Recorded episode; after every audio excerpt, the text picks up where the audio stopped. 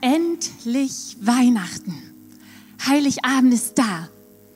Und wie verbringen wir jetzt diesen besonderen Abend? 80 Prozent der Deutschen möchten ihn im Kreise der Familie verbringen. Und natürlich in der idealen Familie. Die Kinder sind dankbar, die Eltern sind versöhnt, die Schwiegereltern entspannt. Aber wer von euch hat schon so eine Familie heute Abend unter seinem Tannenbaum sitzen? Wir wissen doch alle, die Realität sieht anders aus. Und doch gibt es diesen Traum, driving home for Christmas zu Hause sein, in dieser liebevollen Familie. Und ich frage, was steckt dahinter? Welche Sehnsucht? Ich glaube, es ist die Sehnsucht nach einem Ort, wo wir angenommen sind, wo wir geliebt sind, wo wir sicher sind, bedingungslos geliebt. Eine unserer Töchter, als sie noch kleiner waren, haben mir ein wunderschönes Kompliment gemacht. Gleich nachdem ich aufgewacht bin, stand sie vor meinem Bett und schaute mich an und sagte, Mama, du bist so schön. Und ich dachte, echt jetzt? Noch gar kein, ich sah aus, wie man so aussieht, wenn noch kein Wasser und kein Make-up das Gesicht berührt hat. Aber ihr Herz, ihre Worte haben mein Herz bewegt, weil ich merkte, sie meint mich nicht meinen Heiligabend-Ausgeh-Look, sondern mich. Bedingungslose Liebe. Und in unserer Welt ist es doch oftmals so, es geht um Leistung, um mithalten können, um vergleichen, um irgendwie sich darstellen.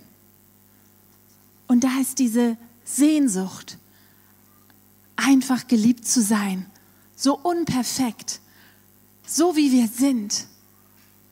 Wir wollen ankommen an diesem Ort. Und in der Bibel finden wir einige Männer, die auch angekommen sind. Sie, die Sterndeuter aus dem Osten nämlich, gingen in das Haus und fanden dort das Kind und seine Mutter Maria. Endlich! Ich meine, die waren zwei oder drei Monate unterwegs. Wenn wir nach Italien wollen und wir sind kurz hinter Hannover, dann fragen unsere Kinder schon, wann sind wir da? Und das war eine Reise für Monate, unsicher, voller Gefahren. Und endlich waren sie dort und fanden das Kind. Wie haben sie das eigentlich gefunden? Gott hat ihnen den Weg gezeigt durch den Stern. Er wollte, dass sie Jesus finden. Er wollte nicht, dass sie umherirren und suchen, ratlos und rastlos auf der Suche sind, ohne zu finden. Er wollte, dass sie ankommen und Gott möchte auch, dass du ankommst bei ihm. Denn es gibt diesen Ort, den du suchst, diesen Ort der Liebe. Ach so, du suchst gar nicht. Du sagst mir, Heidi, mein Leben ist okay. Alles klar. Aber wenn ich in mein Leben schaue und wenn ich mit Menschen spreche, dann beobachte ich, dass manche Menschen viel zu viel arbeiten Manche sind auf der Suche nach einer erfüllenden Beziehung. Manche haben Fragen und Ängste und Zweifel und diese Unruhe nach dem, nach was eigentlich? Sie suchen nach irgendwie glücklich sein. Manche wollen schlechte Gewohnheiten loslegen und schaffen es einfach nicht. Manche ist es viel zu wichtig, wie sie dastehen auf Instagram und was andere über sie denken. Und ich frage dich, warum? Kann es sein, dass das auch ein Ausdruck ist, dass wir irgendetwas, irgendjemanden suchen, der uns liebt, so wie wir sind, bei dem wir zu Hause sein dürfen? Und ich glaube, Gott hat diese Sehnsucht in dein und in mein Herz hineingelegt. Und er ist es auch, der das stillen möchte. Wisst ihr, während wir manchmal überall nach Erfüllung suchen, steht Gott da mit offenen Armen und sagt, komm zu mir, mein Kind. Ich möchte dir das schenken, wonach du dich sehnst. Komm nach Hause zu mir. Und deshalb kam Gott uns so nah in Jesus Christus. Deshalb wurde Jesus Mensch, damit unser Suchen ein Ende hat. Ja, du suchst nicht vergeblich. Es gibt das, was du suchst. Und Gott möchte dich dort ans Ziel führen, zu ihm. Er lässt sich finden. Jesus, dieser Name alleine bedeutet Rettung. Rettung aus einem Leben ohne Gott hinein in ein Leben, in einer engen Beziehung mit Gott. Du kannst ankommen bei Gott, genauso wie die Weisen. Gott hat sie geführt ans Ziel. Sie sahen Jesus und jetzt war der entscheidende Augenblick. Wie würden sie reagieren? Würden sie sich so an den Türrahmen lehnen und sagen, ach, das soll Jesus sein? Hätte ich mir jetzt ganz anders vorgestellt. Die Bibel sagt, da warfen sie sich vor ihm nieder und erwiesen ihm Ehre. Ich meine, das waren gelehrte, weise Männer, die sich vor dieser Handwerkerfamilie niederwarfen. Das war tiefste Verehrung, höchste, höchste, höchster Respekt. Die Weisen hatten verstanden die Größe dieses Momentes, dass ihnen diesem Kind Gott begegnete.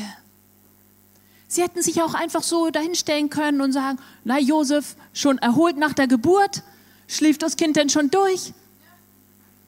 Doch sie entschieden sich, Jesus anzuerkennen als, als Retter, als König. Das zeigten auch ihre Geschenke. Sie brachten Gold, Weihrauch, Myrrhe. Geschenke zeigen ja immer etwas. Wenn ich dir etwas schenke, dann drücke ich damit Wertschätzung und Liebe aus. Und wenn du es annimmst, dann drückst du damit aus, dass du ein Interesse an unserer Beziehung hast. Ich meine, ihr Damen, ihr wisst das ja. Wenn ihr Geschenke von Männern annehmt, dann zeigt das etwas. Als mein Mann in mich verliebt war, also ich hoffe, er ist immer noch verliebt, also als er mich umworben hat, da, da hat er mir immer Geschenke mitgebracht. Mein ganzes Zimmer stand voll davon. Und ich hatte noch nicht Ja gesagt, aber dass ich die Geschenke annahm, war für ihn ein Zeichen, da gibt es noch Hoffnung. Ganz egal, bin ich ihr nicht. Und die Weisen drückten aus, durch ihr Niederknien, durch die Geschenke, Jesus, du bist, du bist Retter, du bist Gott, du bist mein Retter. Und die Frage für uns und für dich ist, erkennst du in Jesus deinen Retter? Das ist eine ehrliche Antwort. Jeder darf sich entscheiden. Und manche machen es vielleicht so. Die lehnen an der Stalltür und die sagen, nein. Und andere, die sagen, doch, das möchte ich. Ich möchte Jesus als meinen Gott und Retter ehren. Und weißt du was? Wirklich angekommen bei Jesus bist du erst dann, wenn du ihn als deinen Retter ehrst. Denn dadurch entsteht eine Beziehung zwischen dir und Gott, bei der du erleben darfst, ich bin zu Hause. Und wisst ihr was? Diese Beziehung, die wird dein Leben verändern. Ich meine, es wird nicht gleich alle deine Beziehungsprobleme lösen und plötzlich hast du diese ideale Familie. Aber wenn du in diesem Sinne nach Hause kommst, gibst du Gott die Möglichkeit, dein Herz zu verändern. Und ihr wisst, wenn wir uns verändern, dann verändern sich so oft die Menschen um uns herum auch. Und wer weiß schon, was in deiner Familie an Wiederherstellung möglich ist, wenn Gottes Liebe dein Herz berührt. Wer weiß schon, mit welch veränderten Augen du andere sehen kannst, wenn dein Herz Vergebung erfährt. Und wer weiß schon, welche Kraft Gott dir geben kann, Situationen zu tragen, die du vielleicht nicht mehr verändern kannst. Und du wirst feststellen, ich bin nicht alleine. Und da ist ein Frieden, ein göttlicher Frieden, das ist eine Zuversicht, eine berechtigte Hoffnung, eine Kraft, die dich durchträgt. Mit Jesus an deiner Seite. Wenn du bei Jesus ankommst, schenkt er dir Frieden für deine Seele. So viele sitzen hier, die genau das erlebt haben. Aber wie machen wir das? Wie erkennen wir Jesus als unseren Retter an? In der Bibel steht, wenn du mit deinem Munde bekennst, Jesus ist Herr, und damit anerkennst, dass Jesus Gottes Sohn ist, der für dich kam, starb und wieder vom Tod auferstand, dann wirst du gerettet werden. Es ist deine Entscheidung, aber egal, wie du dich entscheidest, du darfst wissen, Gott hat sich bereits entschieden für dich. Er wartet bereits mit geöffneten Armen auf dich. Und wisst ihr, nach Hause zu kommen zu Gott, das kann manchmal schwer sein.